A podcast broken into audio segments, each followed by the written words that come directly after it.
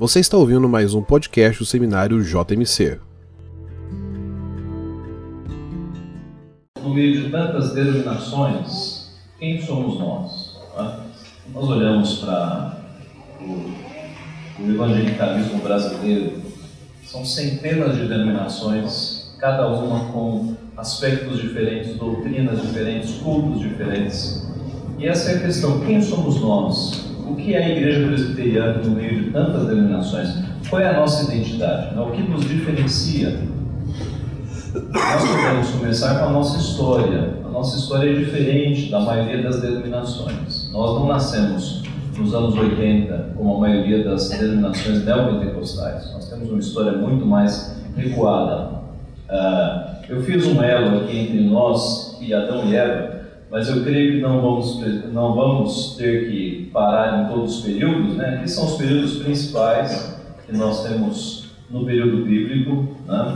Reino dividido, monarquia unida, reino dividido, exílio, reconstrução, 400 anos, é, chamados 400 anos de silêncio, mas bem entendido que são 400 anos em que não houve, é, não houve trabalho profético. Né? É, Deus não fica em silêncio.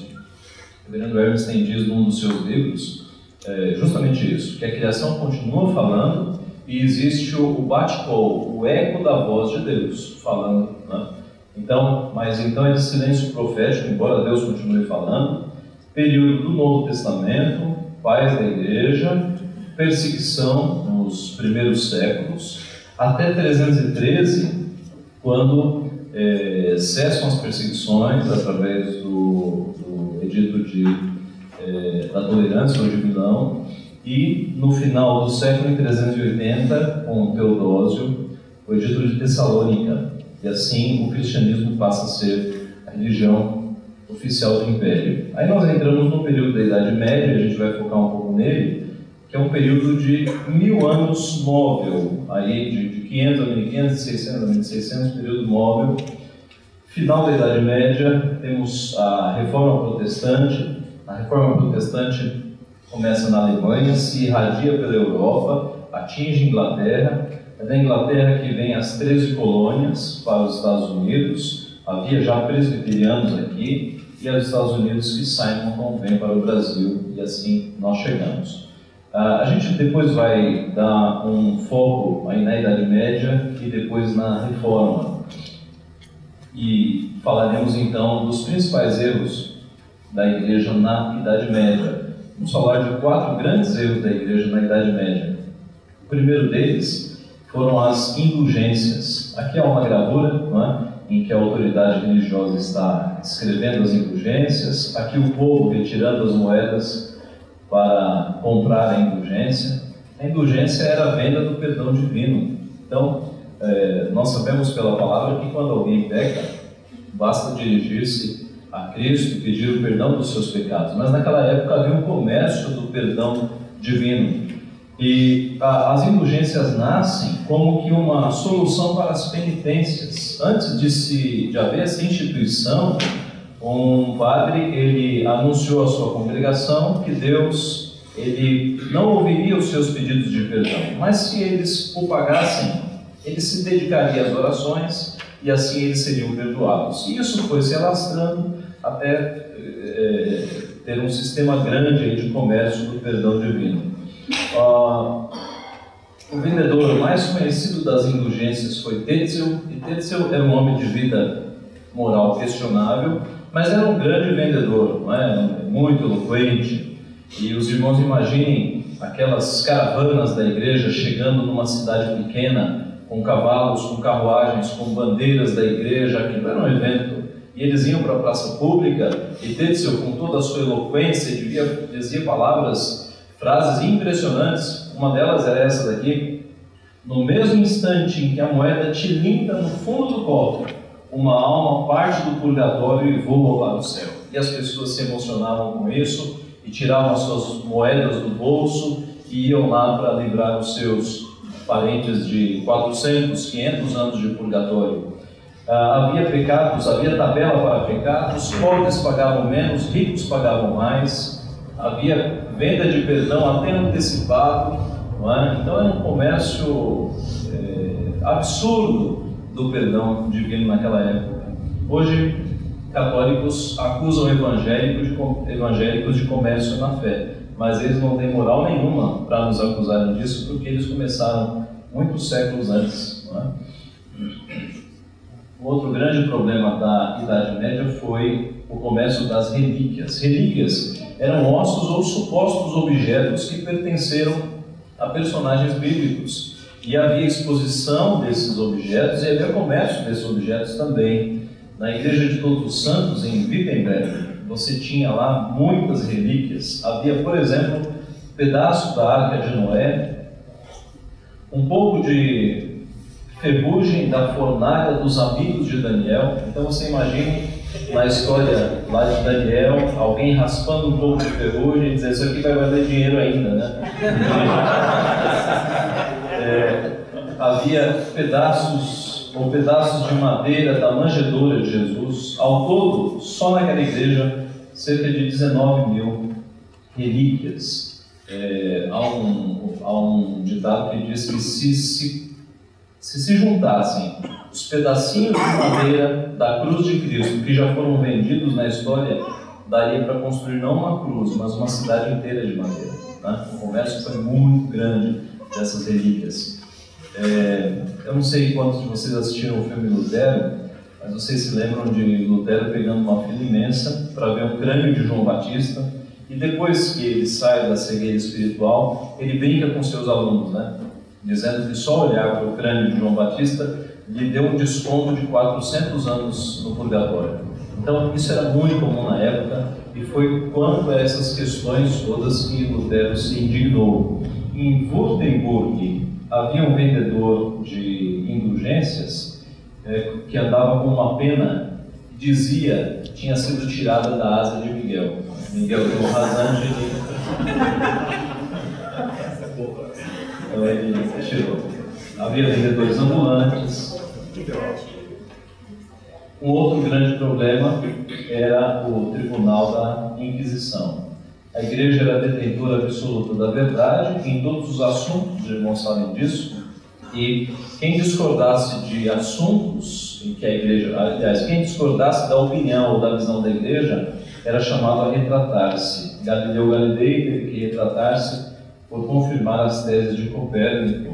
Então ele concordou com, com Copérnico que o nosso sistema não era geocêntrico, geocêntrico, mas era heliocêntrico.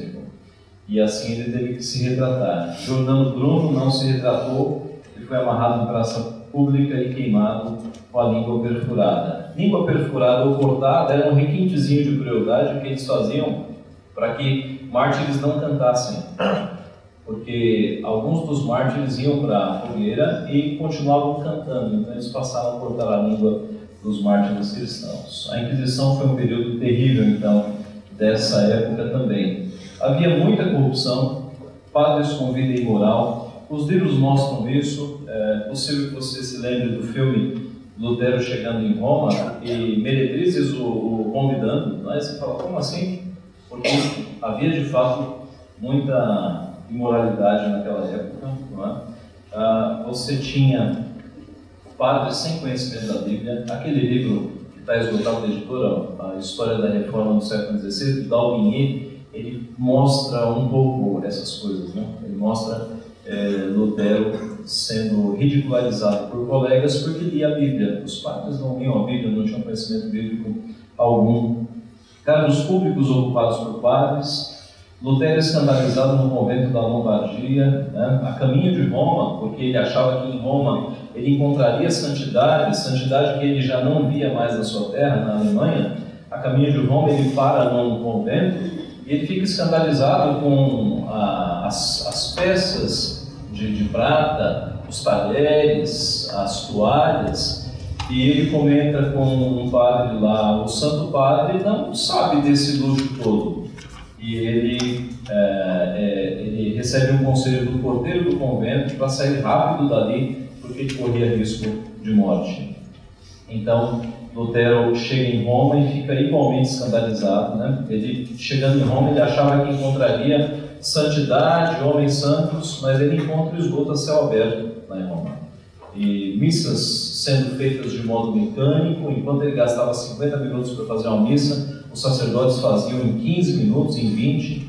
Os sacerdotes brincavam com, com o latim, brincavam entre si, porque o povo não entendia o latim, então eles erguiam a hóstia e ao invés de dizer o trigo se torne carne, eles diziam em latim o trigo continue sendo trigo e davam risada e o povo não entendia nada. E Lutero foi se escandalizando com essas coisas. E aí nós entramos no, no período do, dos pré-reformadores. Né? Então, depois de uma Idade Média, ou ainda no final da Idade Média, com tantos problemas, os historiadores identificam homens que mais ou menos 100 anos antes da reforma protestante, já começaram a perceber os erros e começaram a reclamar disso. Então, você tem é, tradicionalmente esses três nomes, né? John Wycliffe, que era da Inglaterra, ele foi professor em Oxford, doutor em Oxford, era um homem extremamente capacitado, ele começou a escrever contra os erros da Igreja Católica, ele não se conformava com o luxo e a riqueza da Igreja Católica, e ele escrevia dizendo que o, a, a, Igreja Católica deveria é, devolver ou dar os bens aos pobres, e foi muito perseguido por conta disso, mas não foi morto por conta disso. John Hus, lá na Boêmia, ele começou, influenciado pelos escritos de Wycliffe, ele começou a protestar também contra os erros da igreja e começou a pregar a palavra de Deus na língua do povo. E a igreja imediatamente foi para cima dele e ele foi é, julgado no concílio de Constança. E o mesmo concílio que o condenou, condenou também John Wycliffe. Mas John Wycliffe já era morto. Então eles foram nas, na, no túmulo de Wycliffe, desenterraram, queimaram seus restos mortais e depois jogaram as cinzas no rio lá na, na Inglaterra. Então John Hus, ele também foi, era uma mente brilhante também. John Hus é o responsável pelo sistema de acentuação na língua, uh, na língua lá do seu país, na língua tcheca. Né? Ele foi um homem, ele fez bacharel, ele foi ele era formado em letras, fez mestrado em teologia, doutorado em teologia, foi reitor de uma universidade, era um homem igualmente brilhante. Girolamo Savonarola, na Florença, também protestou contra os erros da igreja. Girolamo Savonarola, a linha dele era mais de protestar contra a, imoralidade da sua época.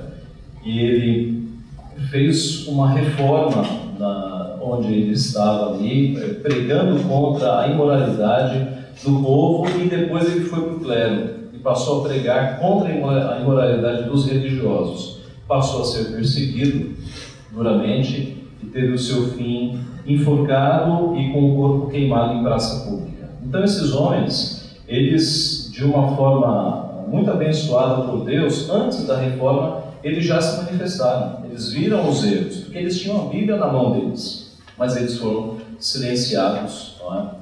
Ah, uma frase famosa de John Huss é que contam né, que quando ele estava para ser é, para ser queimado, ele disse ao seu carrasco: Hoje vocês queimam um ganso, uma referência ao seu sobrenome, mas daqui a 100 anos vocês encontrarão um cisne e aí vocês não poderão fazer nada.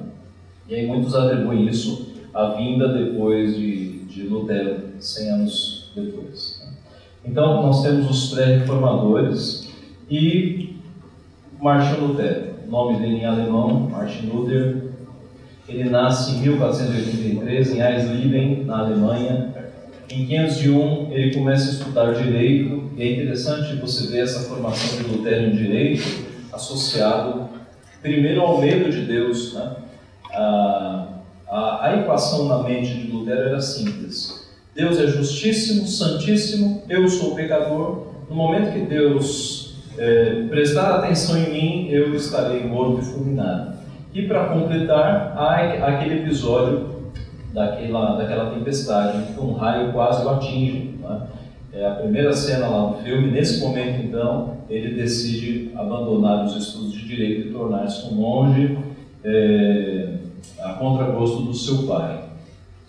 Em 1512 ele obtém o grau de doutor em teologia. Uh, o Dalbinier, na sua obra, diz que ele não queria esse título, mas ele obteve o título, ele iria dar aula. Né?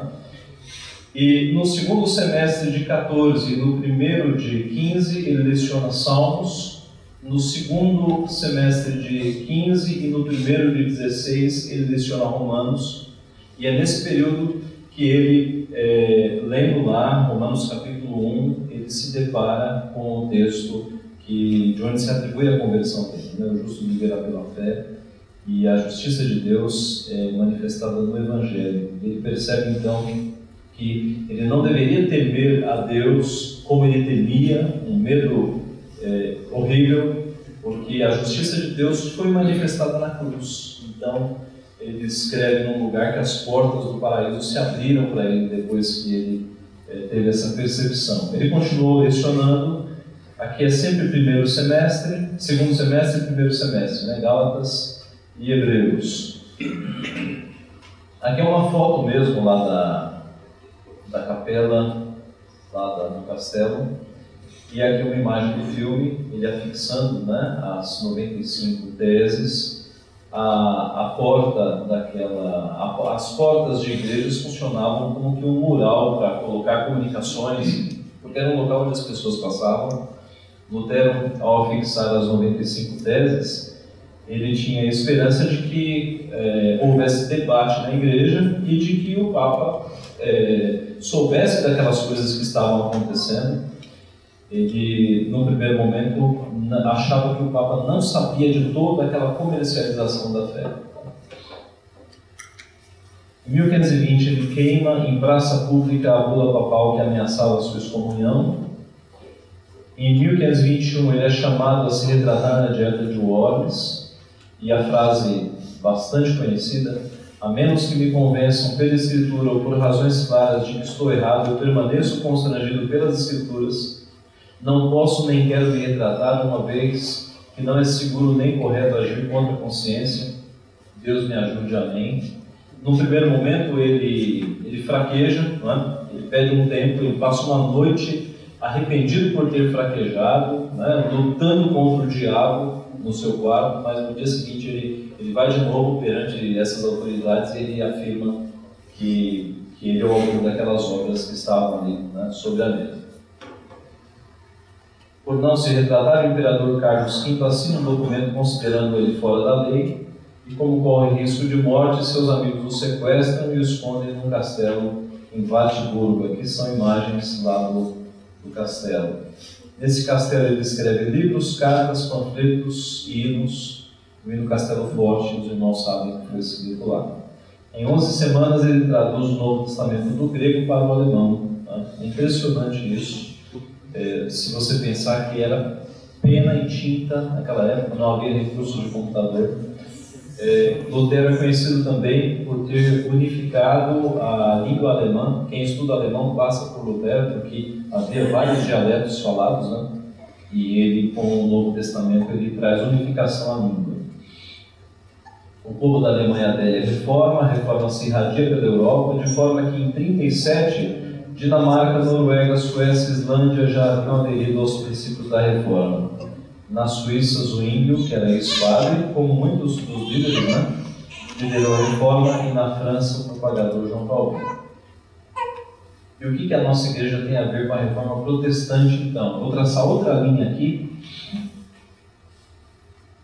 passando rapidamente pela história. Então, temos ali João Calvino, a Academia de Genebra, hoje Universidade de Genebra. A Academia de Genebra serviu, Genebra serviu como refúgio e a Academia também, né, para muitos protestantes que, que perseguidos iam para uh, estudar o protestantismo. John Knox foi um dos alunos da Academia de Genebra e quando ele retorna para a Escócia, ele faz parte da luta para tornar a Igreja da Escócia uma igreja reformada e a igreja da Escócia vira presbiteriana, isso em 1560. Então veja a idade da nossa igreja, né? Sem nenhum bairrismo, nenhum denominacionalismo aqui, mas para nós darmos valor à nossa história. Tá? é, a partir de 1715 ocorre uma grande migração em massa de escoceses e irlandeses para os Estados Unidos. Em 1706 já há o primeiro presbitério na Filadélfia. Em 1837, junta de missões estrangeiras que envia Simonton para o Brasil, chegando aí em 12 de agosto de 1859, chegando no Brasil. É, data que acabou sendo a data é, oficial de comemorações da nossa igreja estranhamente, né? Porque é, o fato dele pisar no Brasil, é, já tornar a data oficial, isso é, é bem contestado, né? É, tradicionalmente nós é, damos data a uma igreja quando começam os trabalhos, começam o culto, mas estipulou-se assim. Ok, irmãos. Vimos a nossa questão histórica. Eu passei rápido porque por dois motivos. Os irmãos já estudaram isso e o reverendo Wilson está ali, né? Então, morre de vergonha de falar de história com o doutor sentado. Mas, é, uma visão rápida da nossa história, né? Esse, isso forma a nossa identidade. Nós somos presbiterianos e temos uma história de muita luta. Esses homens e mulheres deram sua vida, muitas vezes, para que a reforma seguisse, para que a Bíblia fosse traduzida. Então nós temos uma história de muita luta lá atrás. Né? Não nascemos em 1980, a nossa história vem bem antes disso. Vamos ver agora alguns, alguns diferenciais doutrinários. Primeiro, no que nós cremos. A, a nossa Constituição, no artigo 1 ela diz que a Igreja Presbiteriana do Brasil é uma federação de igrejas locais isso é interessante, né? A nossa igreja é uma federação, então isso significa que as igrejas locais têm certa autonomia, mas elas estão ligadas aos concílios por federação. Então não podem fazer o que querem, não são autônomas. E a igreja adota como única regra de fé e prática as escrituras sagradas, sagradas do Velho e Novo Testamento e como sistema expositivo de doutrina e prática a sua confissão de fé e os catecismos maior e breve. Então nós entendemos que a Bíblia é a única regra de fé e nós adotamos a, o, a confissão e os catecismos como símbolo, como sistema expositivo de doutrina. Tá? Um diferencial da nossa igreja é ênfase na Bíblia. Então, no passado, o romanismo não considerava a Bíblia como autoridade final, considerava a tradição oral, né? ah, os dogmas, as falas papais e e aquilo que eles diziam que tinha sido passado por tradição oral. Coisas que Cristo teria ensinado aos apóstolos que não foram registradas, teriam sido passadas. E nós sabemos onde vai dar isso, né? Aquela brincadeira de criança, telefone sem fio, mostra a confiabilidade de uma tradição oral. Então, os reformadores resgataram a ênfase na palavra. Calvino foi o mestre da reforma. Calvino escreveu sobre quase todos os livros da Bíblia entre cartas e livros. A obra de Calvino é gigantesca. Com muito empenho, talvez você consiga ler a obra de Calvino durante a sua vida inteira. E esse homem escreveu, em pouco tempo de vida, né? de novo na pena e na tinta, escreveu uma obra impressionante, completa. Né? Ele escreveu livros explicando quase toda a Bíblia, escreveu as Institutas, Manual de Vida Cristã. As Institutas hoje, infelizmente, é lida basicamente em seminários, mas naquela época era um livro popular. E ela foi feita num formato que cabia nos bolsos das pessoas. Né? Era um formato popular e as pessoas carregavam, liam, discutiam teologia. Era assunto de, de, de era um assunto de pessoas populares, populares né? Era do povo, não apenas de teólogos e, e estudantes de teologia essa ênfase também é vista. Aliás, então ontem, no passado, o humanismo não considerava a Bíblia, hoje ainda não considera, considera a tradição oral. Algumas vezes pentecostais consideram a experiência. Né? Ah, algum irmão pentecostal, ele não vai admitir, mas na prática deles, por vezes a experiência é mais forte do que a própria palavra. Né? O peso cai na experiência. Então, por vezes, não adianta você discutir com o pentecostal dizendo que aquela experiência que ele teve não tem base bíblica, porque ele vai dizer: aconteceu comigo, isso basta. Isso não interessa o que você está falando, então a ênfase vai na experiência. As igrejas reformadas seguem o solo escritura, ou toda escritura, só a escritura e toda a escritura. Nós vemos essa ênfase na formação de nossos pastores. Muitas denominações evangélicas ordenam seus pastores com três meses ou seis meses. Basta o indivíduo ter certa eloquência que ele já é colocado como pastor. Mais do que ninguém, vocês sabem o quanto é difícil alguém ser ordenado pastor na nossa igreja. Né?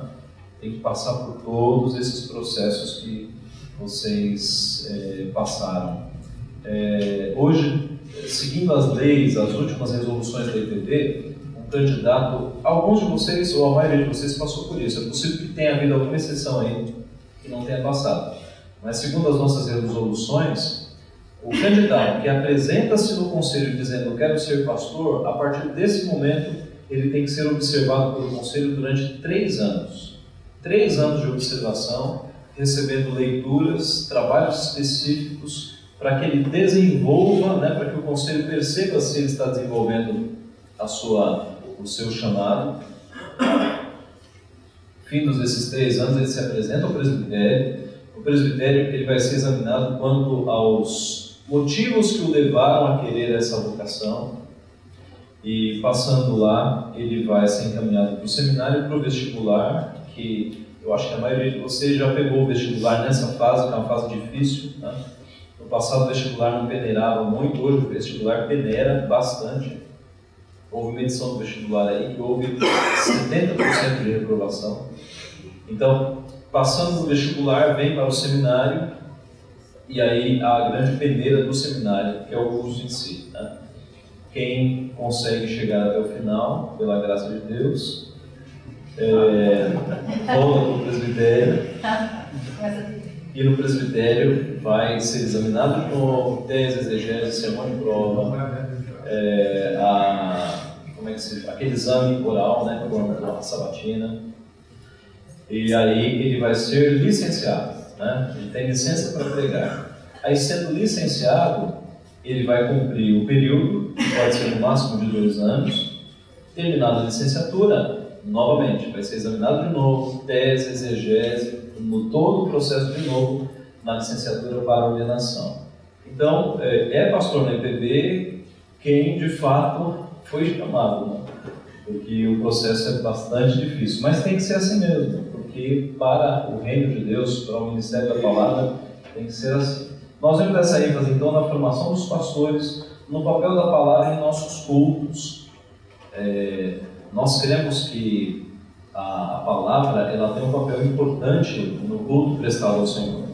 Então, muitas igrejas dão ênfase a outras coisas, ao momento do exorcismo, ou ao momento dos cânticos. Né? E é triste quando em igrejas presbiterianas você tem uma hora e meia de música e 20 minutos de sermão. Não é o padrão presbiteriano. Né? A ênfase deveria sempre estar na palavra. Nós queremos que quando um pregador sobe no púlpito, é Cristo falando ali, é, é o próprio Deus falando através do pregador. Nos estudos bíblicos semanais, muitas das nossas igrejas fazem estudos bíblicos semanais, escola dominical. Muitas denominações não têm mais escola dominical. Isso acaba entrando em algumas presbiterianas, né? eu já vi presbiterianas aí abolindo escola dominical mas sempre foi algo da nossa identidade. A igreja sempre manteve escola dominical. E no incentivo à leitura, nós tanto incentivamos os crentes a lerem a Bíblia, como a lerem livros é, que expliquem a Bíblia, né? livros evangélicos, livros bons. Isso está na ênfase. Então, isso faz parte da nossa identidade. ênfase na palavra de Deus, só da Escritura, toda a Escritura. Para nós, a Bíblia é única regra de fé, aquilo que nós cremos, e única regra de prática, aquilo que nós praticamos. Eu coloquei um exemplo aqui de, de hoje de manhã, né, lá do, antes do churrasco. A Bíblia é inerrante o suficiente, isso não preciso explicar.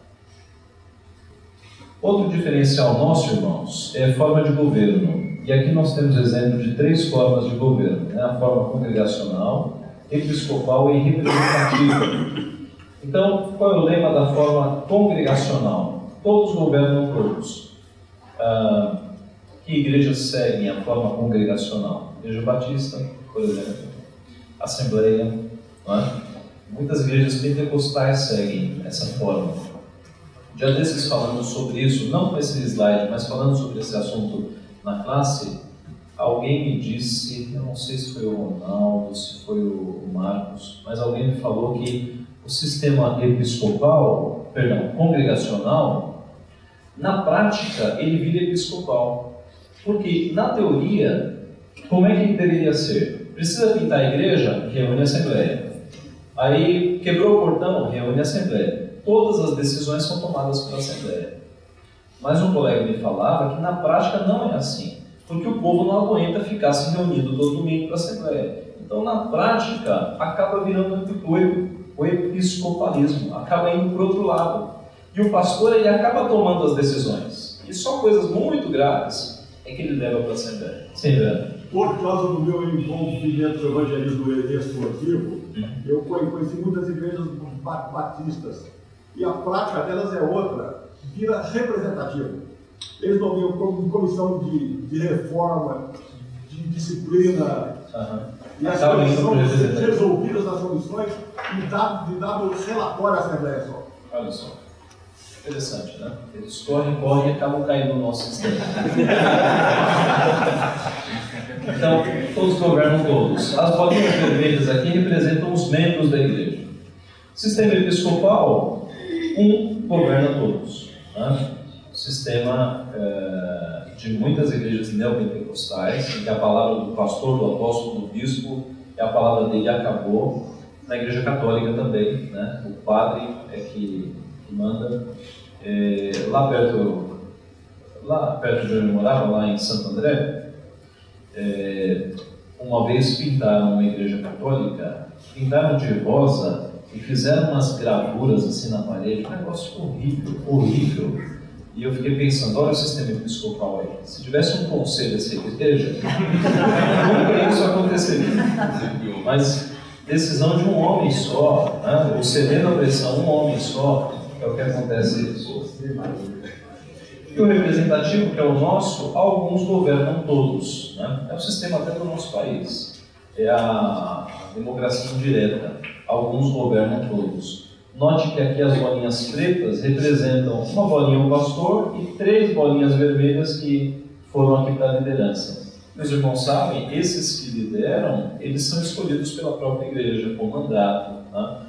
é, com reeleição ou não. Então, é um sistema, é, é o sistema que nós seguimos. Mas será que nós seguimos porque ele aparenta ser mais lógico apenas? Não, nós seguimos porque nós temos base bíblica. Se você vai para Atos 15, o Conselho de Jerusalém, o primeiro concílio, você percebe lá aquele problema, que inclusive foi tratado aqui né, na semana aquele problema de eh, judeus que estavam querendo submeter os novos crentes à circuncisão, para que eles fossem salvos. E aí diz lá o texto que houve pequena e. e como é que é o termo lá? Houve. Não pequena. Não pequena discussão entre tendo havido da parte de Paulo e Barnabé contendo e não pequena discussão com eles, eu fico imaginando isso, a cena, né? Paulo e Barnabé com uma não pequena discussão com eles, né?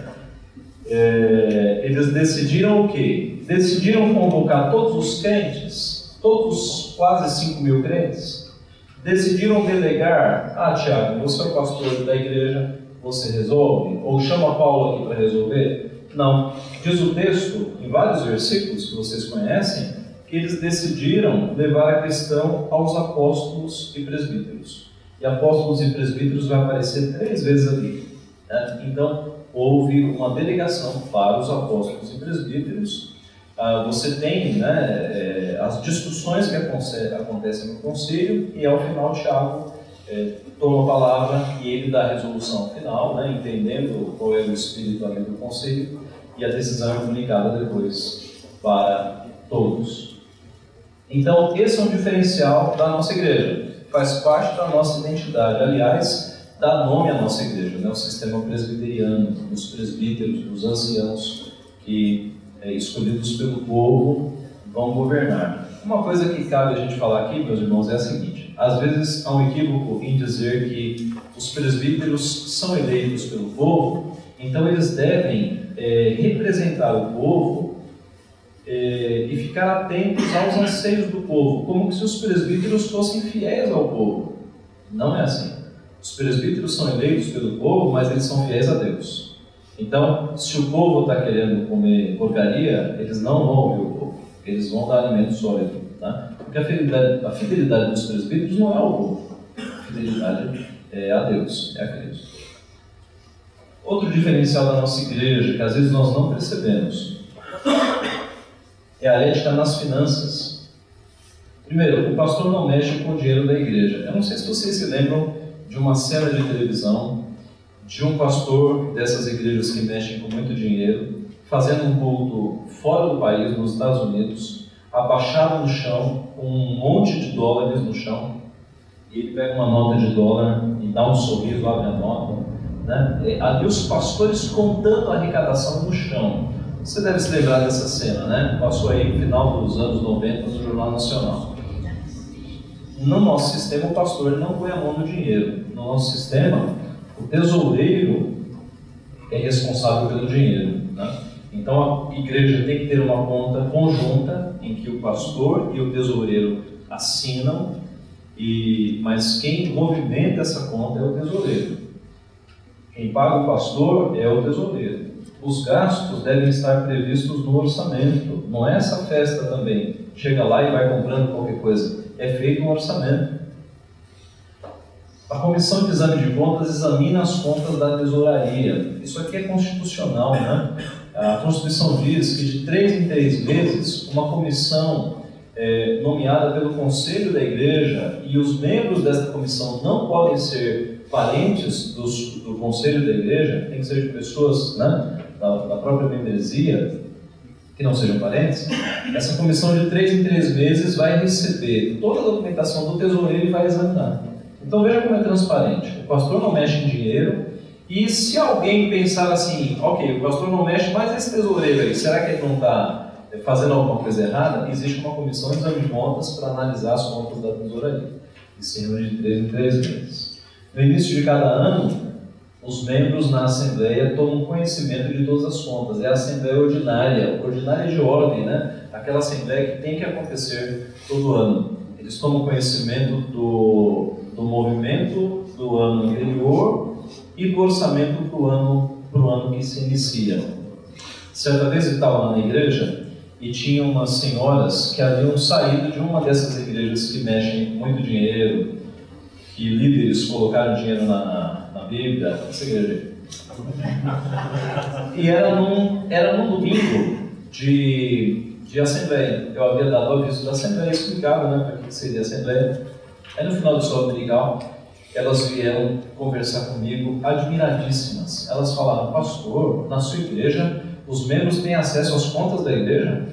Eu falei, sim, isso é normal. Uma vez por ano é feito, mas se um membro quiser é, tomar conhecimento antes disso, basta ele conversar com o conselho. Aliás, há igrejas que fazem até balancetes né, mensais, bimensais.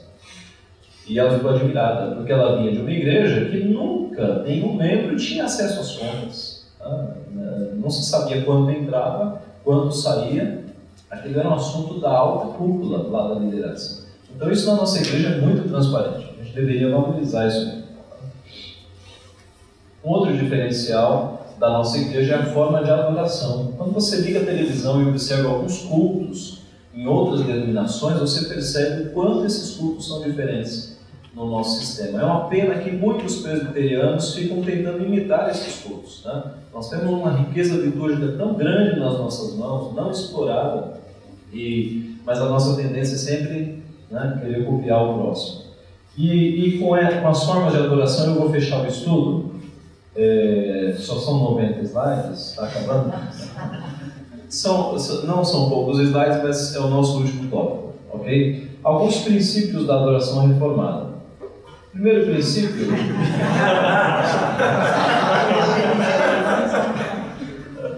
Eu não esse baterista aqui. É, o primeiro princípio é glória só a Deus. Tá? Só Deus é, é, digno de glória. Alguém poderia ler Salmo 29, 2? E ouve, por favor, Isaías 42, 8? Tributai ao Senhor a glória devido ao seu nome. Adorai o Senhor na beleza da sua santidade. Isaías.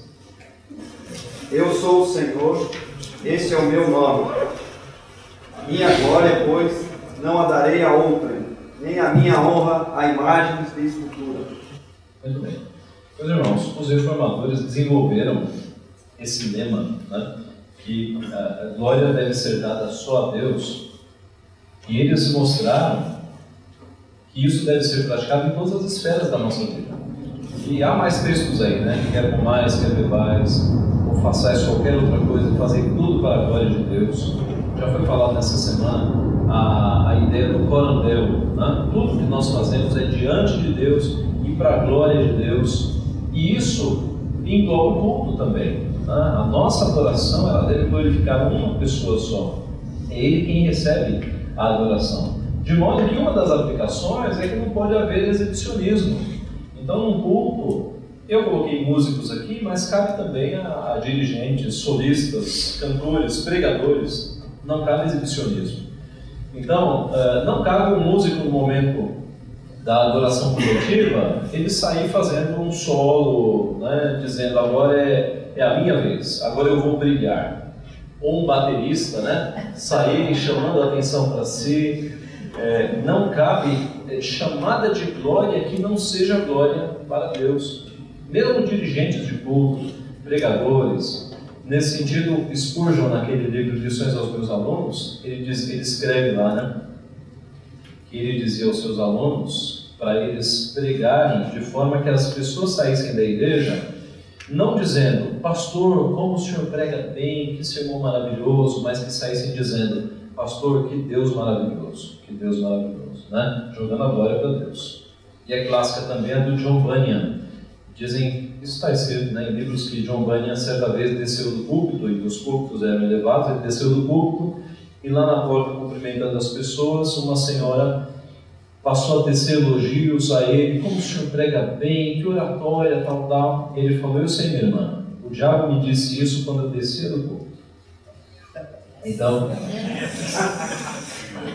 então, no culto, a glória deve ser só a Deus. Não cabe, por exemplo, um solista, um solista é, cantando e fazendo aqueles, aqueles melismas né, com a voz apenas para chamar a atenção para si.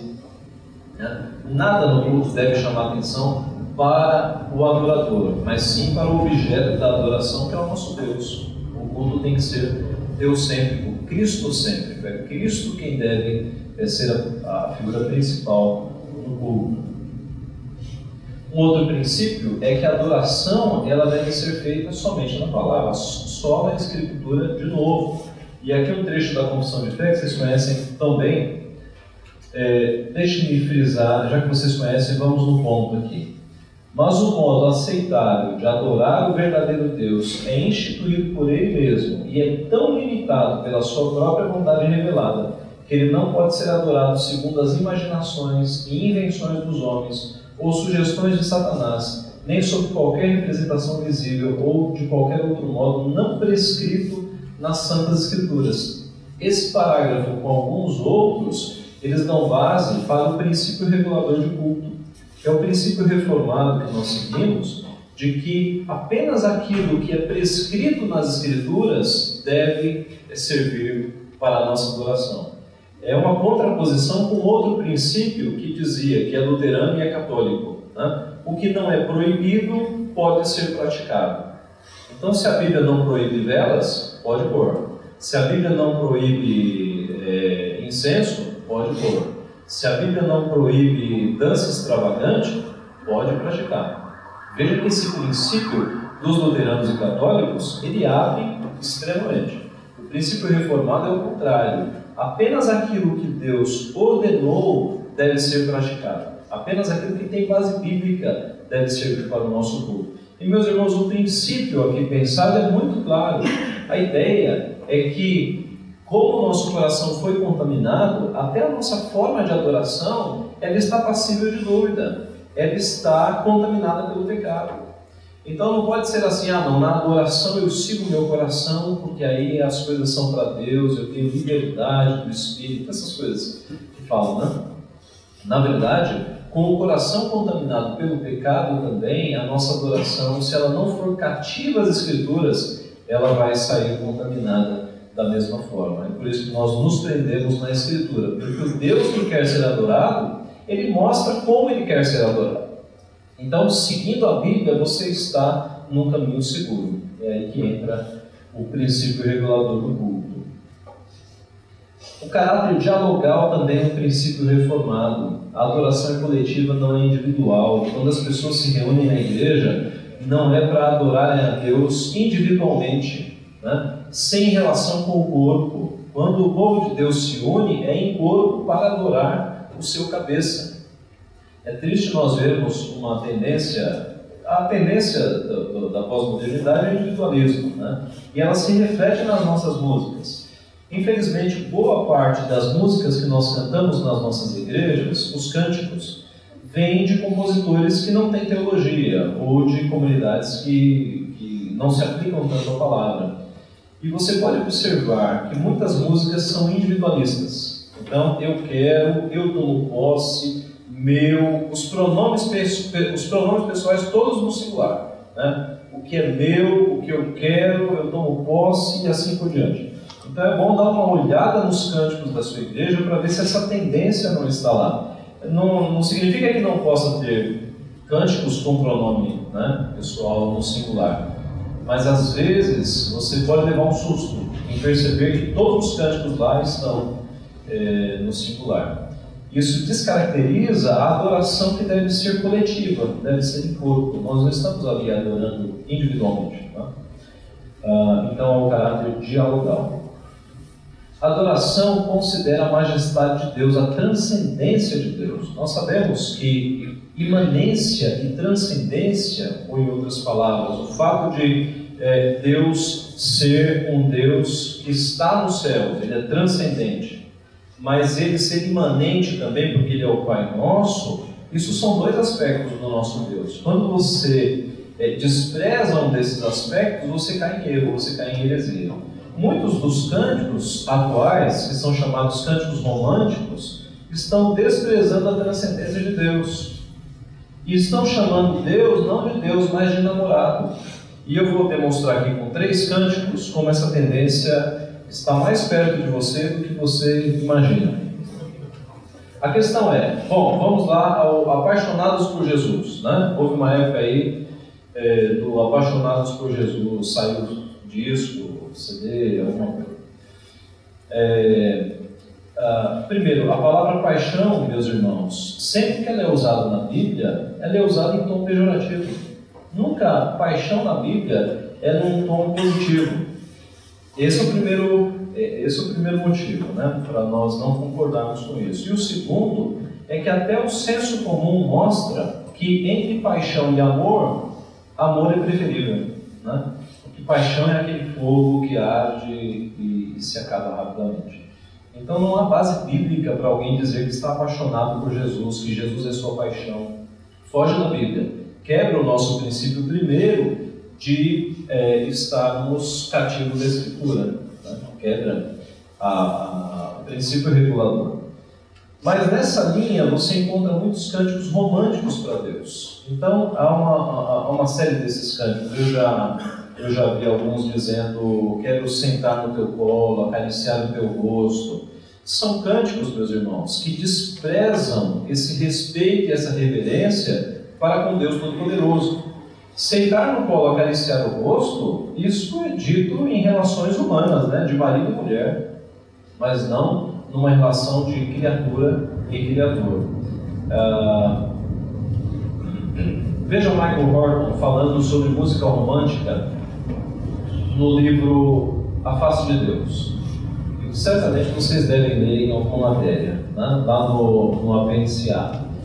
Ele diz assim: Jesus ainda é a figura central. Ele está comentando uma música. Eu peguei aqui o, trecho que ele vai concluir.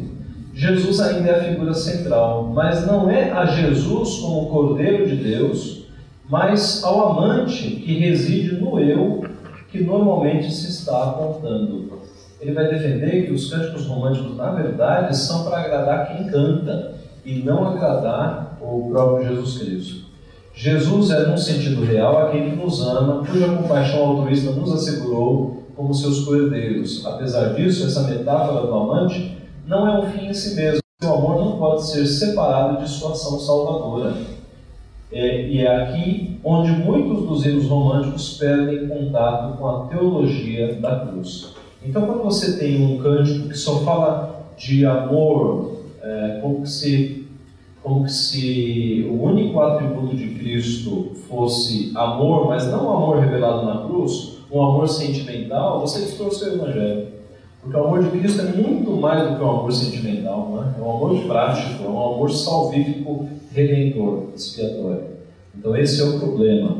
E aí eu proponho um teste aqui para vocês, sobre cânticos românticos.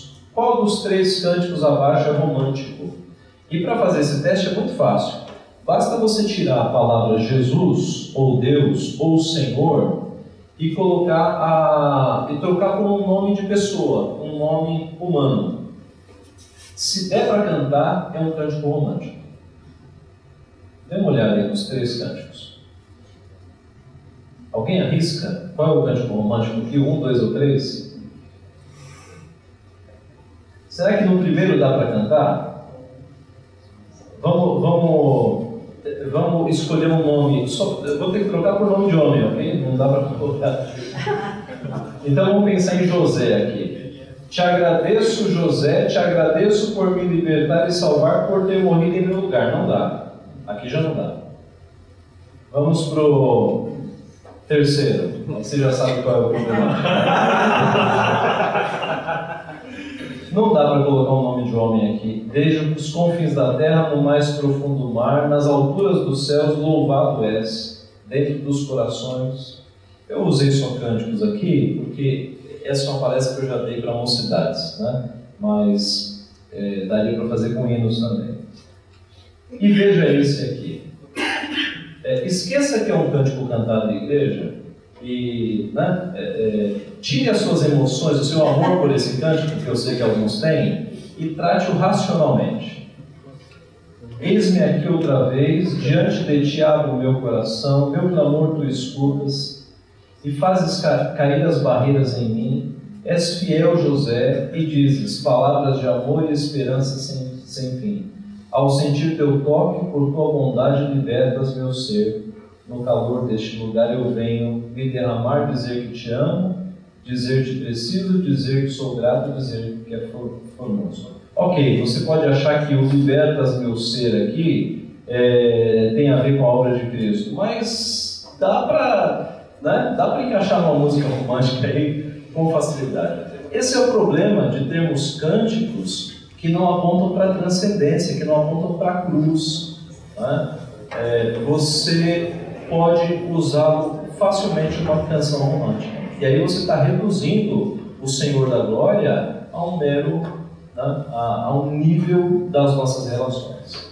Então, meus irmãos, a gente tem que tomar muito cuidado com os cânticos, né? tem que analisar muito bem as letras. Há cânticos que dá para trocar a letra, fazer um arranjo aqui e ali salvar o cântico. Mas tem alguns que né, não tem o que fazer. O melhor é não cantar. Agora, esse é um assunto, esse é um assunto muito difícil. É, porque música sempre envolve emoção. Né? O dia que eu dei essa palestra numa federação de mocidade, Nossa. eu quase que tive que sair para escolta. Porque uma, uma menina chegou em mim e falou, mas eu gosto tanto daquele cântico. Eu falei, minha irmã, é errado. Ela quis me bater, né? porque música envolve muito sentimento. Agora, vocês são futuros pastores, né? Vocês têm que se libertar é, dessas questões menores e pensar no que é correto, na glória de Deus e na edificação do rebanho, ok? Adoração espiritual é um princípio também mais espiritual e menos física. João 4 é o texto da mulher samaritana. E lá no texto a mulher está presa àquelas questões geográficas, é? em qual monte nós devemos adorar. E Jesus ele vai dizer que não há mais essa, essa, essa ligação geográfica com o monte, mas que os verdadeiros adoradores o adorarão em espírito e em verdade. E há uma coisa fascinante nesse texto que você só consegue ver na língua grega, que é o uso da palavra verdade. A palavra verdade, ela pode ser aletheia ou aleitinós. E aletheia é o oposto de mentira. Aleitinós é o oposto de símbolo. É, é verdade no sentido de realidade.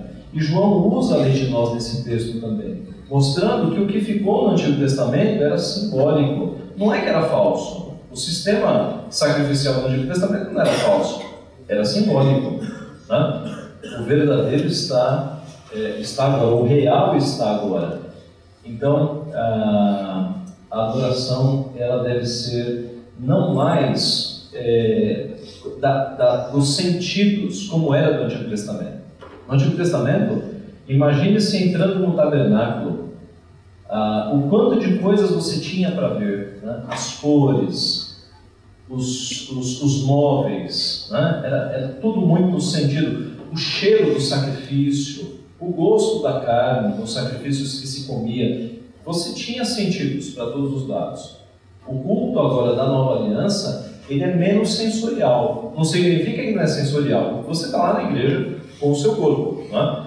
mas ele, é, ele não é tão sensorial e tão simbólico quanto era no Antigo Testamento, ele é mais espiritual. E aí Jesus diz: importa que os seus adoradores o adorem em espírito e em verdade, não em oposto à falsidade, mas em oposto ao simbólico.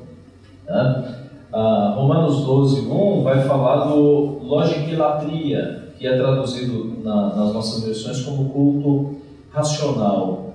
Uh, eu, a segunda pessoa que eu ouço especialista na área dizendo que a melhor tradução ali não seria racional, mas porque logique nem sempre é usado com o sentido de racional, mas poderia ser espiritual, que é o culto espiritual. Mas essa ideia, meus irmãos, o culto é, menos, é mais espiritual e menos físico. Há algumas igrejas que as pessoas saem do culto como se tivessem participado de uma aula de aeróbica, saem suadas. Porque pouco se, se, se pensa na racionalidade do que está cantando. E muito se pensa no ritmo da empolgação e na melodia que é bonita. As pessoas não usam, é, em alguns contextos, muito a sua mente. Infelizmente, na adoração isso acontece. E esse é o último slide a adoração é ápice da adoração vivencial, ou o nosso congregamento para adorar a Deus na igreja é ápice da semana. Lá em Romanos 12, 1, você vê a ideia de apresentarmos os nossos corpos como sacrifício vivo, santo e agradável a Deus, e a ideia do, do apresentar os nossos corpos é uma apresentação contínua. Né? O nosso culto racional ele é contínuo, ele não se limita ao domingo. Ele começa na segunda e, e chega até outra segunda e não para nunca. Voltando a 1 Coríntios, quer comais, quer bebais ou façais qualquer outra coisa, fazei tudo para a glória de Deus. Então, tudo na vida é culto, mas há um momento em que o corpo de Cristo se reúne para cultuá-lo de maneira mais próxima. A adoração do dia a dia se faz pela obediência. E aí eu costumo falar do problema do arrepio, né? que aquele indivíduo que às vezes até canta lá na frente no, no período dos cânticos, que passa a semana inteira num pecado miserável, né? longe de Deus, longe das coisas de Deus, pecando, aí chega lá no domingo, e aí aquele período dos cânticos, muito emocional, aí levanta a mão e sente um arrepio. Aí pronto.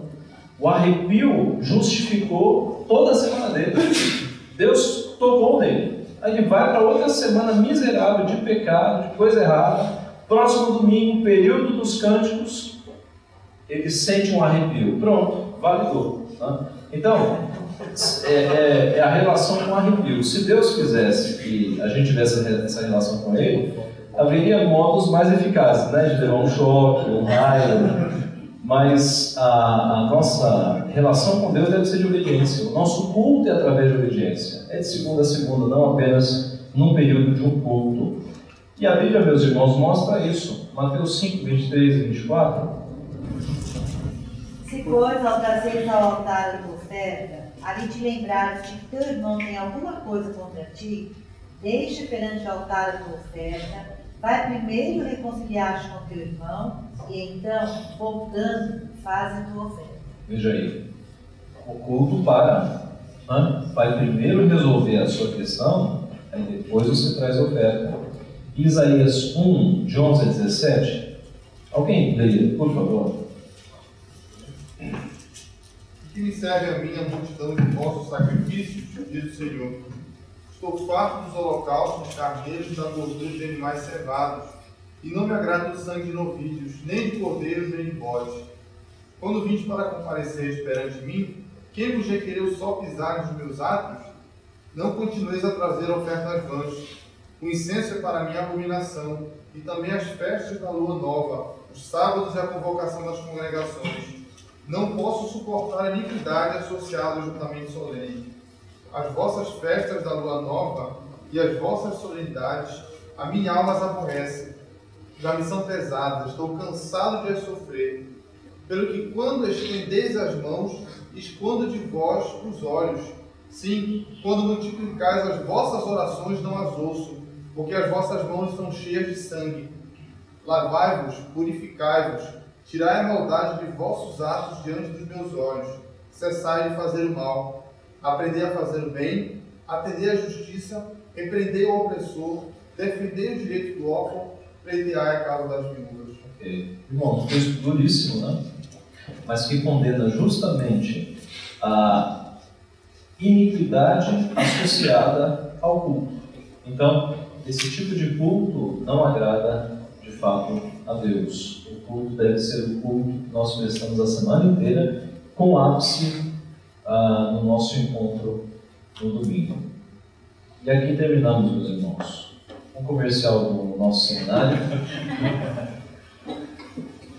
Nós vimos então, meus irmãos, como parte da nossa identidade, a nossa história, né? nós somos o que, o que nós herdamos pela história, uma história que nos liga lá na reforma, forma muito clara, uma história de luta, de muita gente que morreu por causa do Evangelho de Cristo.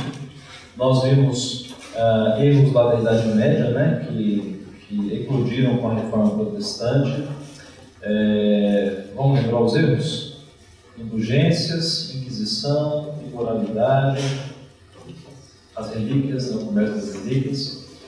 Nós vimos também os diferenciais nossos, né? A, a, Igreja Presbiteriana, pela graça de Deus, dá ênfase na Bíblia, ela tem uma forma de governo que segue a palavra, ética nas finanças, uma forma de adoração que segue a palavra.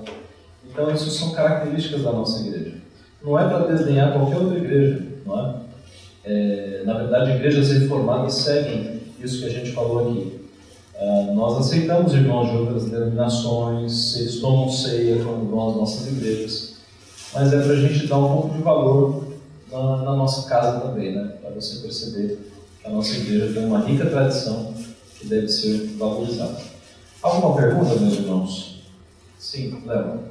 É, baseado em direcionamentos bíblicos, nós vemos que a música faz parte do culto, do culto bíblico. É verdade. É, e música como sinônimo de canto congregacional, onde todos participam e todos cantam. Olhando por esse viés, não parece estranha a ideia de um solo onde só um canta e os demais assistem, ou até de um coral onde só um grupo canta e os demais assistem? É verdade, a princípio parece estranho, e há igrejas que não, não, é, não seguem isso, né? Há igrejas assim, que já se não tem mais coral nem solista. Veja só, é, o que nós sempre, em igrejas assim, o que nós sempre é, dizemos para que fique claro é que da mesma forma que um se levanta para orar em nome de todos, quando um coral está ali cantando, nós dizemos, vamos louvar a Deus com o nosso irmão do coral. Ou vamos louvar a Deus com o nosso irmão que vai fazer o solo. Eu acho que é, é, isso a melhor coisa a ser feita. Tá? Você entender que quem está ali não está louvando individualmente, mas está, é, na verdade, representando a todos.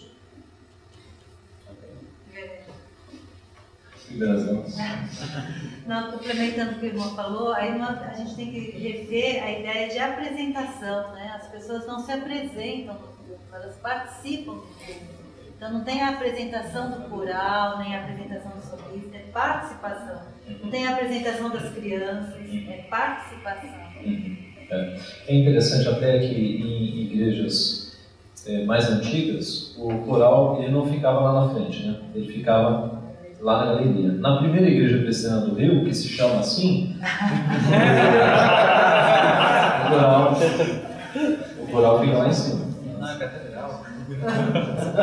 Não, é na presbiteriana. Essa é a catedral. Ficaria a 100 metros. Sim. Só, só falou do negócio do aquele manual do candidato. Quando eu fui pro, vim, vim, vim pra cá, era recomendação. Hoje é obrigação segui-lo? Arrisca? É assim. Ou é recomendação Não, é, é obrigação, os presbíteros devem seguir. É lei agora. Nem todos, sim, há uma resolução, eles têm que seguir.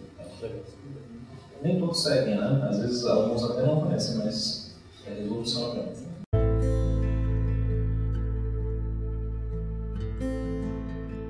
Se você gostou do conteúdo, compartilhe nas redes sociais.